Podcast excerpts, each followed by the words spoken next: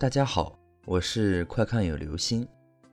今天我们要讲的故事叫做《乡村鬼事》，这是网友小叶分享的他的一个亲身经历。大概在小叶上初中的时候，有一年暑假回乡下奶奶家住了几天，有天晚上去隔壁村找发小玩，因为是去他家过夜。当时小叶带了很多零食，准备晚上他们边吃边玩。在去发小家的路上，小叶是一边吃着零食一边走着。虽然是两个村，但其实路程并不远，走过去也就二十分钟左右。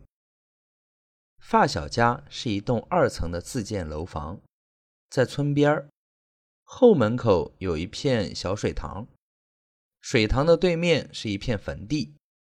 晚上路过的时候还是挺瘆人的。那天发小的父母都不在家，就小叶他们两个人，两个人睡在二楼，一晚上说说笑笑，吃着零食聊着天，很开心，睡得也很踏实。但诡异的是，自从小叶第二天走了之后，发小家二楼他们睡过觉的那个房间的门，晚上总是发出像拧钥匙的声音。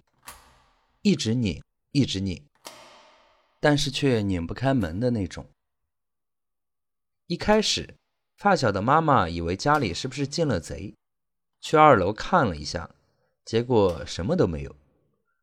而且这个声音只在家里只有女人的时候才会响，如果有男性的亲戚或者邻居朋友什么的晚上过来串门，二楼就不响了。发小的父亲那几天刚好去外地找朋友玩，就他和他妈两个人在家。两个人天天晚上睡觉听着这声音，挺害怕的，就请了镇上庙里的一个和尚来家里看。和尚说：“你家里进了一个生魂，想进去房间吃东西，但是进不去，就一直在那里抠门。”在小叶的老家那边，生魂的意思。好像是将死之人出来的魂魄。说是那天小叶路上吃的零食太香了，这只生魂闻着香味儿，牵着小叶的衣角去了发小家，跟着上了二楼，但是没进去房间。后来这个和尚做了法事，把生魂请走了，发小家里就再也没有声音了。发小和小叶说起这件事的时候，小叶的头皮发麻。汗毛都竖起来了，现在想想都觉得后怕。小叶再也不敢晚上在路上吃零食了，生怕有一只生魂牵着他的衣角跟他回家。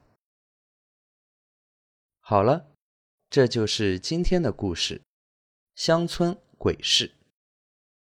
你晚上在路上回家的时候有没有吃零食呢？